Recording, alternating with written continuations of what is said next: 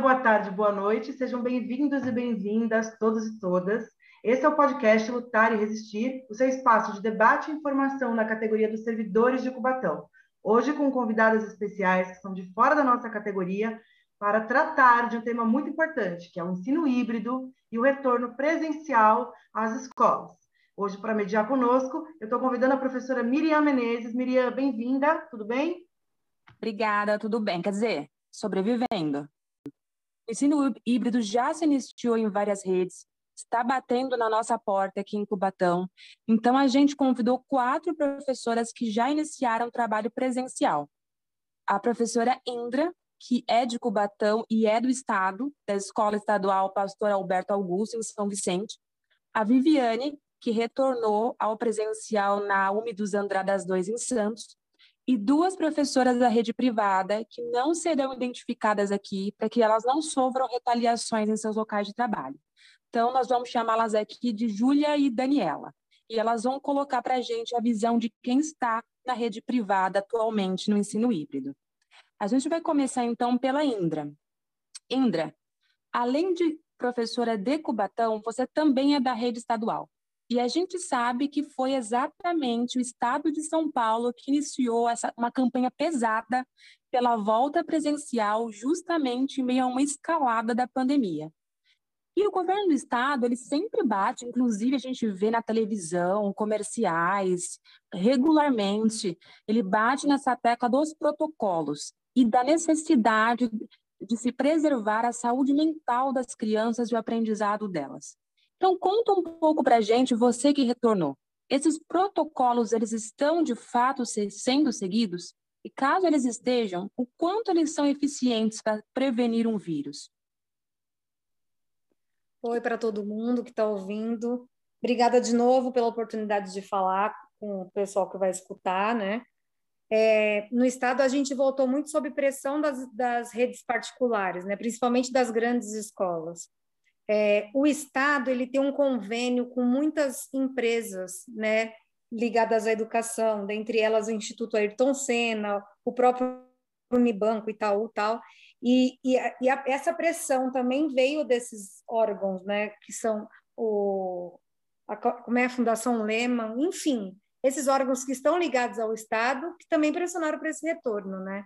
E o Dória, como sempre fala, da, que ele utiliza da ciência para se apoiar nas decisões políticas do retorno, é, ele usa essa retórica, mas que, na verdade, é, coloca a gente em risco, principalmente nessa volta, nesse pico maior aí da pandemia aqui no Brasil, né? Que a gente tem, em média, 1.100, 1.200 mortes por dia. Então, assim, no Estado, é, os protocolos que foram determinados não são iguais, são os mesmos para todas as escolas, mas infelizmente as condições materiais de escola para escola não são, essas condições são diferentes, portanto eles não são viabilizados de forma igualitária nessas escolas. Então, a escola que eu trabalho, ela reúne muitas condições mesmo, assim, tem é, duas salas multimídia, tem sala de informática, tem sala de leitura, é, a, a escola recebeu muito muito álcool em gel, mas assim, é, luvas. Mas nesse controle dos protocolos fica muito difícil lidar, porque é, tem os adolescentes que são super resistentes e eles geralmente eles, eles repetem o comportamento das suas famílias, então quando saem da escola, passa pelo portão, já retiram a máscara, tempo todo tem que ficar falando para manter a, a máscara na, no rosto como um todo, né? Tapando nariz e boca, muitas vezes eles colocam abaixo do nariz ou no queixo, ou dão um jeitinho de tirar, né, falando que vão comer ou tomar água. Então, assim, muito difícil, é, mesmo numa escola que tem, que reúne condições para fazer os protocolos acontecerem, não acontece exatamente porque tem a questão da subjetividade, além de tudo, né? Então, até das condições materiais também tem a questão do subjetivo, né? E num país onde se nega tudo, é, o adolescente e a criança, eles são suscetíveis a esse tipo de influência. E, infelizmente, eles, o tempo inteiro, a gente está tendo que falar sobre a questão dos protocolos, até mesmo entre os professores, né? É, e na própria escola, essa semana mesmo, já tem três professoras com Covid. Então, está muito difícil mesmo. Então, é, todas as escolas, que ele, ele, o, o Dória acabou falando, que a gente é, que a gente recebeu insumos para realizar os protocolos, e ainda existe muito compartilhamento, por exemplo, de material, né? É, que nem utilização dos computadores. Você vai utilizar os computadores, você tem que usar o teclado que outras pessoas usaram. Né? Então, por mais que se use o álcool em gel, essa higienização a gente nunca sabe se ela está bem feita ou não. Né? E os professores que estão remotamente, que são os professores de grupo de risco, também é, tem a questão dos próprios materiais colocados aí. Então, eles têm lá sua própria internet, que o Estado não está pagando, tá? Isso é uma mentira. O Estado não está pagando a internet do professor, é, subsidia o, a compra de um notebook em dois mil reais, mas que tem lá várias regras para pegar esse subsídio de dois mil reais, e não é todo professor que aceitou, né? E, e os professores que estão remotos, então, tem problemas de conexão, tem que estar tá no horário da aula, exatamente, não pode, não, não pode estar tá com aula gravada. É, enfim, são diversos problemas que estão acontecendo nesse, nesse retorno, que muitas vezes, por mais que a escola reúna condições, existem muitos problemas para essa aula acontecer. Né? E a gente tem feito rodízio de alunos também. Então, para cada. Tem, tem ido 30% da escola diariamente. Mas. E aí você vê que até essa questão do retorno para os próprios pais também não está muito seguro, porque não tem sido de forma. Os alunos quase não têm ido à escola né? A, a média de alunos por sala é de 5, 6, sendo que caberia até 15, né? Então, os pais também não têm essa segurança. Então, está mais ou menos assim, o ensino híbrido no Estado. Indra, você, é, na sua fala, disse que na sua escola já há professores com Covid. Eu queria puxar exatamente esse gancho, porque estão chegando para nós né, que somos professores, relatos é, de que os professores estão contraindo em uma velocidade assim que me parece assustadora se a gente pensar que essas aulas presenciais começaram há pouquíssimo tempo. Há um levantamento sobre isso, porque a gente não tem visto isso na mídia, pelo menos não na mídia aí mainstream, a gente não tem visto passar na televisão. Tem algum levantamento? Como é que está essa questão? Bom, o Estado levanta da seguinte forma: lá é, tem uma plataforma educacional chamada SED, que é Secretaria Estadual é, de Educação, ah, não sei, Secretaria Estadual Digital, uma coisa assim, SED. E lá você tem que fazer o registro dos casos que acontecem, que surgem tanto de alunos quanto de professores, mas só quem faz esse registro é o próprio diretor da escola, então a gente não tem acesso. Então tem que fazer esse registro. Aí parece que você tem que registrar como é que foi que foi contraída essa Covid, né? E aí, sinceramente, é, o problema é que o Rossielli trata como se o professor não tivesse nenhum cuidado, ele está pegando fora. E isso pouco importa se ele pegou dentro ou fora da escola. Né? O que importa é assim: há casos, há problemas, os alunos também estão suscetíveis a pegar, que pode ser dentro e fora da escola. E isso não, as, as, escolas não poderiam ter sido reabertas. O, o, fato é esse, né? Então é mais ou menos assim, quando o Rossielli coloca lá na, na plataforma a forma que o professor contraiu, se foi na escola, se não foi, dando margem a dizer que o professor tem culpa pela sua própria contaminação, isso é uhum. é muito porque inclusive para voltar, a gente tem que declarar que a gente sabe de todos os protocolos que que está vivendo numa pandemia que a responsabilidade é nossa se a gente contrair a covid.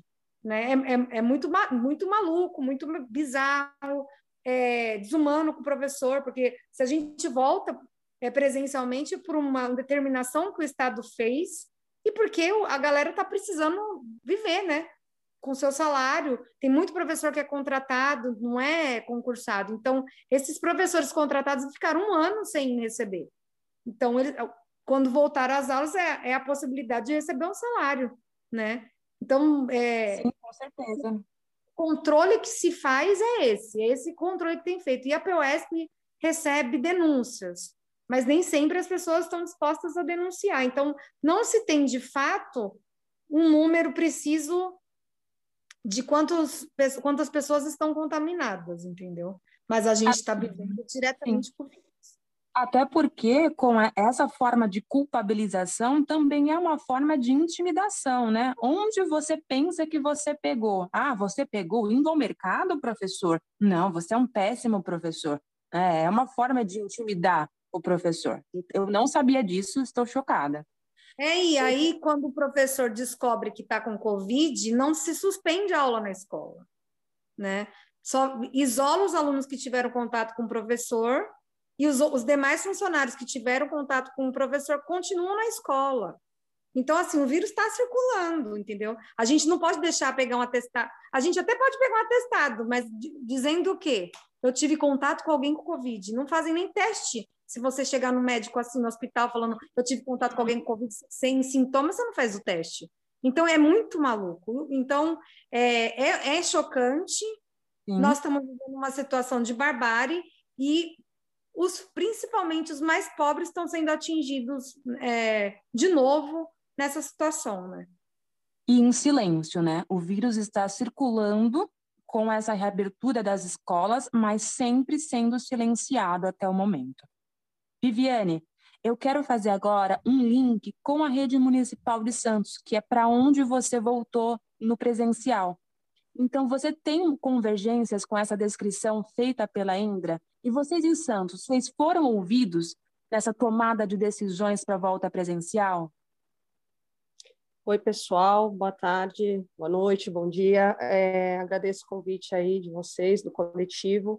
É importante a gente abordar esses assuntos, né? ainda mais nesse, nesse momento tão caótico.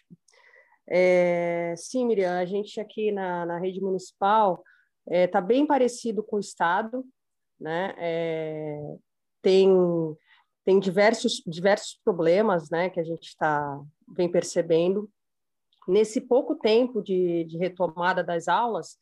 Uh, já há muitos casos em pelo menos nove escolas aqui da rede e o que a gente percebe, o que eu percebo, pelo menos na escola que eu estou atuando, que é o Andradas 2, aqui no bairro da Aparecida, é que há uma, uma vontade muito grande da, da equipe né, em, em ajudar né, esse momento, porém uh, a gente não tem, não se vê boa vontade do próprio município, né? Eles disseram em alto e bom tom que uh, estamos preparados.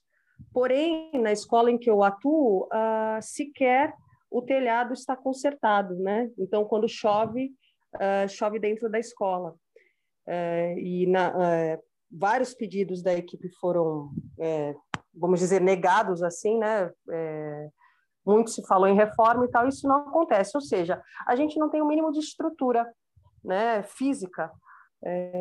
E o que se deu de material, uh, pelo menos ali no Andradas, é, não, não é suficiente, né? A escola é muito grande, tem muito aluno, e é um tapete, né, sanitizante ali na entrada, um totem e um álcool gel para cada sala. E salve-se quem puder, né? É em torno mais ou menos de, de quatro alunos por sala de aula, pelo menos nessas duas primeiras semanas. Por quê? Porque, no meu caso, que estou com o primeiro ano, então eles precisam do acolhimento, então os pais foram também. Né? Então, vocês é, veem como é a situação.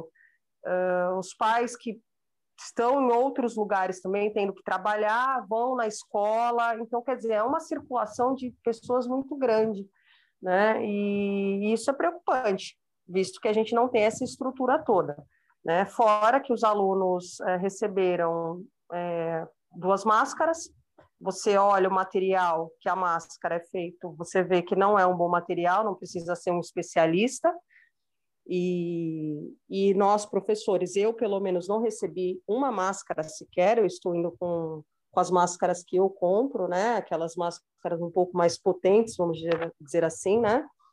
É, para poder é, me prevenir.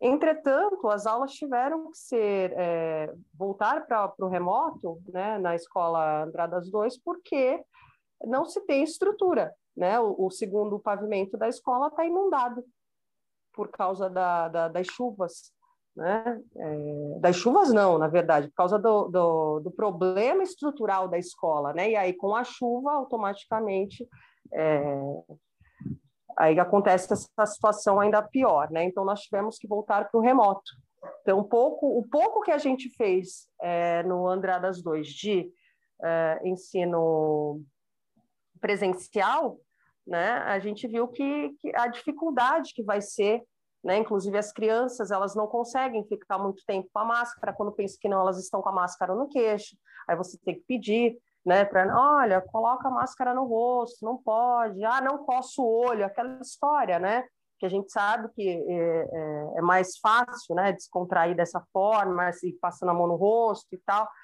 enfim, e a gente tem que ficar cuidando também dessa parte, o que é muito estressante, né, e não poder ter aquele contato mais próximo, um pouco à distância, e eles que são menores querem levantar, querem, né, estar ali com a gente mais próximo, conversar mais perto, e a gente são crianças, que... né? São crianças. Isso, Exatamente, a gente lida com, com essa espontaneidade deles, né? Então não tem, é, é difícil você controlar isso. Então, é, esse é o momento, essa situação aí da, da, da Prefeitura de Santos, já, a gente que convive né, com os outros professores e tem contato, é, a gente tá, já está sabendo e foi noticiado né, que as escolas, é, algumas escolas já estão aí com casos de Covid, e, e é como a Indra falou, né? É, não, não deveria ter sido aberto, né? Abertas as escolas neste momento. A gente está num dos piores momentos da pandemia, né? São, é, vai fazer um ano aí que nós estamos nessa situação e, e, e parece assim que não nada foi feito para as escolas de fato, porque assim é, diferente um pouco da, da, da situação da, da escola da Indra, é, a gente não tem preparo assim de não tem rede de internet, não tem aparelhos, os aparelhos são nossos, né? Celular, notebook. É, a prefeitura fez um subsídio também para quem quisesse, né? De dois mil reais, mas cheios de cláusulas e, enfim, né, cheios de, de, de, de coisas para você conseguir esse notebook. E outra, você tem que primeiro comprar né, com seu dinheiro tal, e aí, quem é que dispõe desses dois mil reais? Não é todo mundo que dispõe, ah, né? Então, é... então não dão para vocês o dinheiro? Vocês compram com o próprio dinheiro, depois isso é ressarcido? Exatamente, você apresenta Ou seja, se fiscal. o professor não tiver dois mil reais, porque é, ele pode não ter, isso não é incomum, é, ele claro. não compra, ele não tem acesso a esse Exatamente. notebook. É, Exatamente. Porque é um você tem que apresentar a nota fiscal né, para poder ser ressarcido e tudo mais. Então, realmente é, é, é um quadro bem, bem estranho, para não dizer outra coisa. Você chega, você chega na sala de aula e vê é, como estava quando a gente saiu. Está igual, né? Não houve melhora, não houve ajuda assim específica, né? Ah, não, olha, nós vamos assumir esse ensino híbrido, então nós vamos colocar uh, rede de internet nas escolas, é, computadores. Não, né? Não foi isso que aconteceu, infelizmente, não nada disso. É o que já havia antes, o professor se virando, só que agora em meio a uma pandemia. Exatamente, a gente está aí por nossa conta sempre, né? É, e a gente, e para quem está na, na, no, na, no, ensino híbrido, que eles chamam, que também não, não parece nada híbrido, né? É, fica muito difícil, porque você atende aqueles três, dois alunos na, na sala de aula, porque também os pais estão receosos, sim, porque eles sabem que a insegurança de colocar o filho na escola, aliás, eles sabem do, do, problema, né, que é colocar o filho na escola nesse momento, e então é, tem esse, esse, a gente atende esse público pequeno dentro da sala, só que o público que está dentro de casa, enquanto a gente está em sala de aula, o que, que a gente faz? Né? Como, a subir é chupacana, né? Não faz, não fala com eles, né? Então é bastante complicado, porque esse rodízio, no meu caso, né, é, eu estou atendendo dois grupos por dia, estava, né, quando nós estávamos é, no presencial, dois grupos por dia. Então, e aí eu saía no final do, do, meu período da manhã e conseguia trocar meia dúzia de palavras no grupo do WhatsApp com os outros alunos e mandar a atividade. Assim, então, tudo muito, muito superficial. Dificílimo. Nós vimos, então, que existem muitos pontos em comum entre os relatos da Indra e da Viviane, são professoras da rede pública. Então, agora a gente vai tentar investigar um pouquinho como está a situação nas redes privadas. Eu vou começar com a Daniela. Daniela, a gente imagina, pelo menos no nosso imaginário, né, é, vem que a rede privada ela tem uma condição melhor em relação ao material, à infraestrutura. Eu queria saber de você se isso realmente bate com esse imaginário e se esse ensino híbrido na rede privada, se ele está contribuindo ainda mais para a precarização do trabalho do professor. Boa tarde, pessoal. Bom dia, boa noite para quem está ouvindo. Muito obrigada pelo convite no coletivo, principalmente por esse espaço para a gente que é do particular conseguir falar um pouco dessa realidade, porque existe uma ideia né, de que há uma grande diferença no trabalho do professor da rede particular, quando na verdade a nossa classe é do professorado, a gente passa por dificuldades muito semelhantes. É, na Baixada Santista existem tipos né, de escolas particulares, algumas mais elitizadas e outras não. No caso da minha, o que a gente está vendo, primeiro que nem é um conceito de ensino híbrido, né? É, ensino híbrido é a ideia de você ter um ensino presencial alinhado ao ensino remoto. Então, esse aluno que está presencial, ele vai complementar essa aula que está tendo depois no híbrido, e aí voltando para a gente como professor relacionar essas duas dois momentos, né? O que acontece no, no meu caso é uma câmera ligada, uma parte de alunos em casa, outra parte na sala comigo, ouvindo a aula. Isso pedagogicamente não tem validade. É, a gente tem o problema da dificuldade do aluno que está entrando na internet, entrou atrasado na aula, a volta da aula depois do recreio, metade não volta mesmo.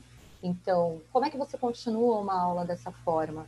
O professor super sobrecarregado, sobrecarregado porque a gente está lidando com duas é, realidades ao mesmo tempo. A gente está lidando com o aluno presencial, a gente está lidando com aquele que está chamando você no computador, a gente está com a carga mental de estar tá ali o tempo todo, é, mesmo com esse revezamento, já estamos com 70%. É, a gente tem contato com todo mundo, né? Os, as crianças podem não estar tendo, mas os professores eles estão tendo contato com as salas inteiras. É, e a gente tem também o tempo de preparo dessas aulas todas, que na verdade termina ficando tudo numa grande defasagem. É, no caso da minha escola, eu como professora eu não recebi EPI nenhum, é, não foi conversado como ia ser essa volta no sentido de vamos vamos tentar criar algum mecanismo para vocês, professores, é assim: vamos lá, a partir de agora é desse jeito, câmera ligada junto e pronto. Isso é muito complicado. A insegurança que, que a gente sente nessa situação, eu sempre falo, quando eu saio de casa para ir trabalhar, para minha família, que assim, eu estou brincando de roleta russa, porque eu não me sinto segura. Ninguém se sente seguro é, a minha conversa com, com a comunidade na escola, o pessoal da cantina, o inspetor, está todo mundo no mesmo barco de assim, a gente está aqui porque precisa trabalhar. Mas ninguém sente uma segurança de que tá bom, de que é uma realidade diferente no sentido do que acontece no, no ensino público, a gente também está jogado, né? E a gente praticamente não tem voz nesse sentido, como se é, fosse uma realidade maravilhosa, com ideias de bolhas, de isolamento, e em muitos casos isso não acontece dentro das escolas particulares. É, esse período todo está transformando o ensino e o trabalho do professor que já é precário em mais ainda, porque nunca vai ficar satisfatório dessa forma. A gente está fazendo um espaço dividido em dois, três, quatro, quando nada vai até o final. Então aconteceu comigo, por exemplo, a internet caiu. O pessoal que estava em casa não, não conseguia assistir a aula. Eu não posso dar continuidade na aula porque eles estão. O pessoal que está comigo aqui, eles também não podem ter.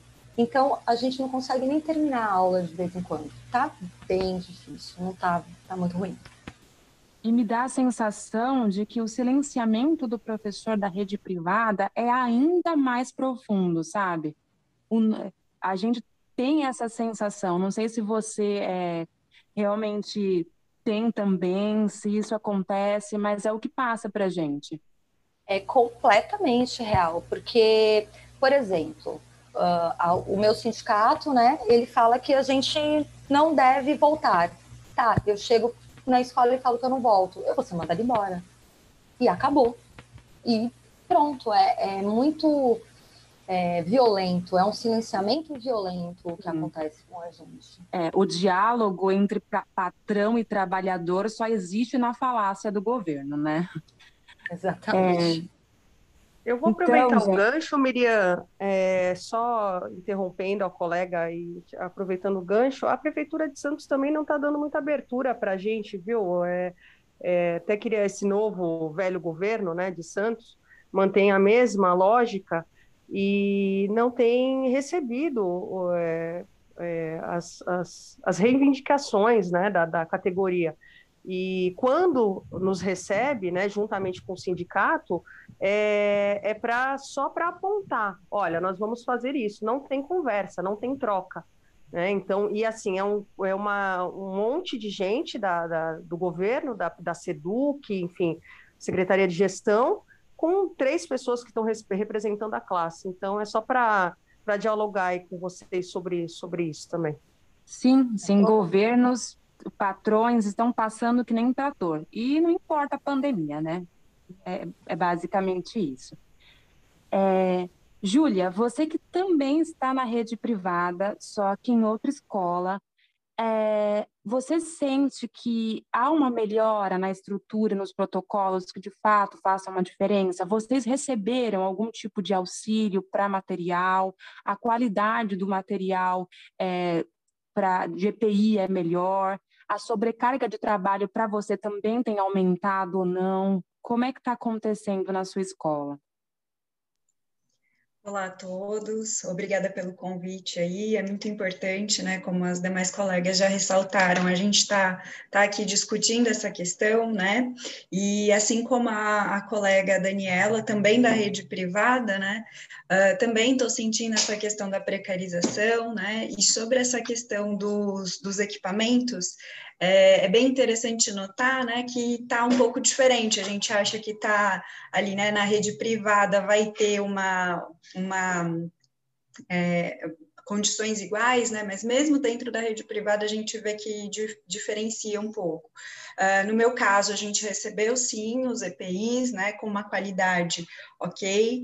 É, a gente está aí com, as, com alguns, está seguindo os protocolos, né? Então, tem tapetes sanitizantes, tem os totens de, de álcool gel, tanto na entrada da escola quanto em todas, em todas as salas. Uh, então, assim, comparando com a, a situação da outra colega, está um pouco melhor.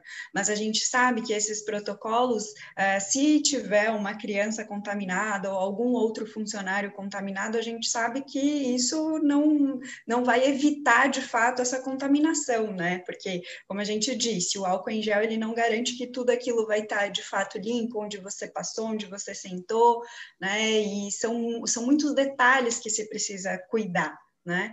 É, essa questão aí da precarização, então a gente está tendo que lidar com esse aluno no presencial, com o aluno do virtual, e, e dar conta né, desse aluno que está no presencial, de ficar olhando ali se ele está seguindo todos os protocolos, se não está tirando máscara, se não está trocando objetos com o colega, enfim. É, são várias questões aí que têm permeado todo o nosso dia a dia, que está sendo assim uma. Um, extenuante para a gente, né? Está sendo super estressante ter que lidar com tudo isso e as cobranças, né? Da, da, de coordenação, de direção da escola, com tudo isso, da, dos pais, né? Querendo a garantia da qualidade de ensino, por exemplo, para os alunos que continuaram no virtual. Como que a gente dá conta de tudo isso ao mesmo tempo, né? Então, se antes já estava muito precarizada a nossa profissão, hoje está muito mais. E a gente finaliza o dia com aquela sensação de que você não conseguiu nem dar conta de quem estava no presencial direito e nem de quem estava no virtual. Né? Então, tá, tá bem complicada essa situação, né? E como reforço aí, né, o que as colegas disseram, essa coisa de do professor ele ficar acuado, né? O professor da rede particular ainda mais, por causa da, da questão de retaliação, de, do medo de demissão, né? Então, a gente fica até é, sem voz mesmo. Então, tá, a gente está achando essa situação caótica, tá super difícil, mas se a gente for reclamar, se a gente for falar qualquer coisa, ah, então, né? Mas a gente precisa adaptar, mas precisa ser criativo, e aí são milhares de histórias aí que, que chegam para a gente, né? Que é isso, né? A culpa é só nossa mesmo e a gente que tem que dar um jeito nisso. É o se viral, né? Se vira Exato. aí e a culpa é sua. Dá um jeito de atrair os alunos e problema seu. Exato. É, pessoal, nessa, a gente quer agora partir para uma segunda rodada, em que a gente gostaria de focar um pouco mais nas famílias, porque nós todos temos plena consciência de que também não está sendo nada fácil para a nossa classe trabalhadora essa ausência da escola presencial. E eu queria falar um pouquinho com a Viviane. Viviane, o que você acha? Você acha que o ensino híbrido, do modo como ele está sendo realizado, ele está conseguindo amenizar essa sobrecarga da família? Está acontecendo uma tentativa de amparar essas famílias? Ou então nós temos, na verdade, um lobby pesado das escolas privadas nessa questão do retorno presencial, em detrimento da real necessidade das famílias trabalhadoras? Então, Miriam, é, eu não vejo assim nada muito positivo realmente, é, porque o, é, o fato da, de estar tá vendo essa, esse rodízio, uh, a criança vai uma vez por semana, três, uh, três horas uh, por dia. Então, assim, não vejo que está. eu continuo percebendo que as, as famílias estão sobrecarregadas, né? Elas ainda não, não resolvem o problema delas, né? É, esse ensino híbrido, né? Que eles chamam de híbrido, não resolve ainda. Né? E eu vejo sim é, é, esse, esse lobby né, da, das, das grandes escolas, vamos dizer assim, né? É, com essa pressão para o retorno, porque, na verdade, para eles, né, o ensino é negócio, né, não é lucro.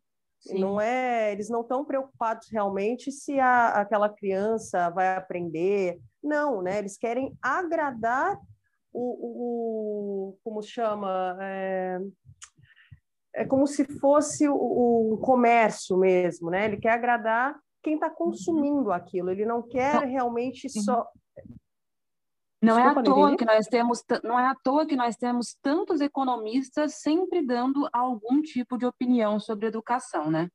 Sim, sim, é, é, eles ficam assim, né, é, sedentos, né, com, com isso. E, e é uma, eu, eu vejo assim com, com maus olhos assim esse retorno. Não é, não foi interessante para a gente, não é interessante para a família, é, a gente não tem no horizonte aí é, algo que vá melhorar, que vá nos trazer aí um alento, porque é, a história da vacina, infelizmente, é, a gente perdeu a oportunidade, né? Esse governo genocida fez com que a gente perdesse a oportunidade de ter aí milhões de vacinas, né? Da, da Pfizer, por exemplo. Uhum. E então não há, não há realmente um quadro melhor para as famílias, não houve melhor em aspecto nenhum. Tá? Não vejo isso como de forma positiva, não. Júlia e Daniela, é, vocês sentem, vocês percebem, na percepção de vocês, na rede privada, os pais eles estão bem informados desses riscos que envolvem essa retomada presencial? Ou toda essa, vamos dizer assim, desinformação que vem principalmente do governo afeta muito a percepção das famílias? É, eu vou dar alguns casos aí que eu passo e tem a ver com essa questão da desinformação mesmo. Então, desde achar um absurdo fazer revezamento, a ter pai que se recusou a entrar na escola porque não quis colocar máscara, a alguns responsáveis indicarem aos filhos para quando sai da escola já tirar a máscara. É... Isso é real. Você está falando sério? Não, isso eu, isso eu vi. Não, eu, desculpa, não estou duvidando de você. É o choque, não, então, sabe? É absurdo, é absurdo, mas é ao mesmo tempo eu tenho alunos que os pais eles não querem que volte. E aí a orientação é que até o final desse mês tudo bem ficar 100% online, mas a partir do mês de março tem que mostrar um atestado médico, que é um pouco bizarro para uma criança no meio de uma pandemia. Tem essa realidade também. Então, na verdade, a gente trabalha com várias coisas. Os pequenos, as crianças, eles são bem mais informados do que os adultos. Eles realmente sabem explicar por que, que tem que usar máscara, por que, que tem que limpar com álcool gel. É, e isso é, é legal, porque a gente consegue ver que, mesmo né, vivendo nesse conflito, como alguns vivem, né, do, do negacionismo dentro de casa, Ali dentro da escola, essa postura não aparece em relação às crianças. E tem muitos pais que sim, eles estão entendendo, eles sabem a preocupação, eles também estão com medo. No caso do público da minha escola, é muita gente do comércio, então não é bem uma opção, porque eles já estão trabalhando e uma coisa é alunos de sexto nono, eles até conseguem ficar um período sozinho. Mas como você deixa uma criança de sete anos sozinha, né? E aí não tem opção, a pessoa ela se vê também, né, nesse nesse momento de colocar a criança na escola, ela precisa se sentir segura, acreditando que vai estar tudo certo, mas todo mundo que trabalha em escola, a gente sabe que protocolos não garantem essa segurança que é vendida, porque é, é uma venda que estão fazendo das, das, nossas vidas, das vidas de todos e todas ali, é que não vai acontecer nada. A gente só está esperando acontecer. Eu não sei se todas vocês têm essa sensação, mas a sensação que eu tenho é isso. Eu só estou esperando algum caso pipocar. Sim, não é uma questão de ser, é uma questão de quando, né? Exato. Quando vai acontecer? E no caso, não sei se essa sensação também é só minha, mas quando é algum algum grupo mais negacionista, é será que vai avisar para gente, para gente saber também?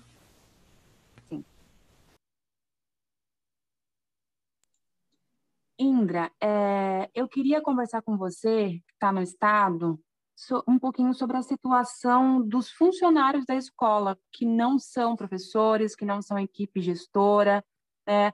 pessoal que cuida da limpeza, a EPI de qualidade para todos, a estrutura dessas escolas estaduais foi alterada para oferecer uma segurança efetiva não só para professores e alunos, mas para todos os funcionários? Então, na escola em que eu trabalho, e isso acontece na maior parte das escolas do estado, é, o, o Dória ele terceirizou todos os serviços, né? Então, refe... é, a cozinha é terceirizada, a limpeza é terceirizada, e, e aí ele cortou boa parte do, do que ele tinha dos contratos, né? Então, na escola em que eu trabalho, só tem uma funcionária de limpeza. Tinha duas pessoas, uma foi demitida e, e agora a gente só conta com uma que utiliza máscara, mas eu não sei se ela troca a máscara várias vezes ao dia, que seria o mais correto, só tem ela. O pessoal do noturno sai mais cedo, exatamente por conta da falta de funcionário. As meninas da cozinha também, elas usam máscara, o álcool em gel, mas é só que a, as empresas ofereceram para elas. A gente até tem o face shield, mas se você pedir, tem professor que não usa. Como eu estou na coordenação, eu não uso porque eu não estou tendo contato direto com os alunos, assim, mas como a colega falou, a questão de tempo de chegar na gente, na escola em que eu trabalho já chegou, entendeu? Eu morro de medo, eu estou apavorada de ficar doente, mas eu tenho que estar tá lá, né? Porque na, na escola em que eu trabalho já tem caso de Covid. Eu não sei se tem entre os alunos, né? Mas eu sei que meus cachorros estão latindo, eles estão revoltados juntos comigo. E na escola em que eu trabalho é isso, né? É, se tiver aluno, a gente ainda não tem, não sabe, não foi notificado, né? Mas pode acontecer. E pelo que a gente vê, né? Vocês estavam falando da questão das famílias aí, eu estava ouvindo as colegas, e, por exemplo, no estado, diz que ia distribuir um chip para cada aluno, isso ainda não aconteceu, né? E mesmo que isso aconteça, é, quando dá é, há essa distribuição do chip, pressupõe que cada aluno tenha lá seu aparelho smartphone. E não é o que acontece. Né? Eu trabalho numa, numa comunidade extremamente pobre. Então, assim, tem família que só tem um, um celular, tem família que nem tem. Né? E que aí a gente vai ter que abrir escola para o menino ir lá fazer as atividades remotas. Né? E quando ele não está na sala de aula, ele tem que fazer atividade remota. E para o professor é uma carga pesada de trabalho, porque exige que, além de ele fazer a própria aula, ele tem que acompanhar as aulas do centro de mídias, que são aulas, aulas extremamente extensas. Né? Tem aula que dura uma hora, uma hora e quinze. É muito ruim o professor ficar ouvindo, ter fazer um link em sala de aula. O aluno não acompanha, a gente sabe que não acompanha, não faz as atividades. E então o apoio para as famílias também não, não existe. É não é nem lobby, é mentira mesmo, né? É uma, é mentira descarada. E E a nossa classe está completamente é, jogada às traças, né? Porque assim como as, as famílias estão desassistidas, a, o magistério é uma profissão cada vez mais proletarizada, né? Então a gente tá, é, é faz parte desse grupo aí também de gente que está desassistida, uhum. trabalhar em dois, três períodos para pagar conta, pegar transporte público. Uhum. É a nossa uhum. classe que está matando, né? E é uma, uma, morte programada. Isso tudo não é só questão do negacionismo, é, é, é o, a questão do negacionismo é um pouco pior. É um negacionismo que é programado, é, é consciente para matar os pobres, não é para. É obviamente que o vírus né, pega rico e pobre, mas se a gente pegar o tratamento, número de vagas né, em hospitais, e por aí vai, a gente tem uma, uma série de, de questões que a nossa classe está sofrendo mais, e, e, a fome, né? Uhum. É, nas outras escolas, mas, por exemplo, na escola em que eu trabalho, a merenda escolar é merenda seca, né? Ainda fazem uma carne cozida para colocar no meio do pão para dar uma molhadinha, mas assim, é fruta, pão com alguma coisa dentro e suco. Uhum. Então, nem na questão alimentar é, as famílias estão sendo atendidas, né? É muito bizarro, muito bizarro. É, isso, é aquela velha questão, né, que a gente sempre colocou em evidência. Quem será colocado em risco? A carne mais barata? Pessoal, a gente então chegou ao fim de mais um podcast Lutar e Resistir. A gente agradece muito a presença da Viviane, da Indra, da Júlia, da Daniela. Agradecemos a todos os que nos ouvem e a gente deseja muita força, luta e resistência para todos os nossos companheiros que já estão em aula presenciais. Obrigada. Aqui não tem arrego, vamos tirar o seu sossego, agora a nossa voz. Não vai calar aqui, não tenha medo. Vamos tirar o seu sossego, agora é nossa voz. Não vai calar aqui, não tenha medo.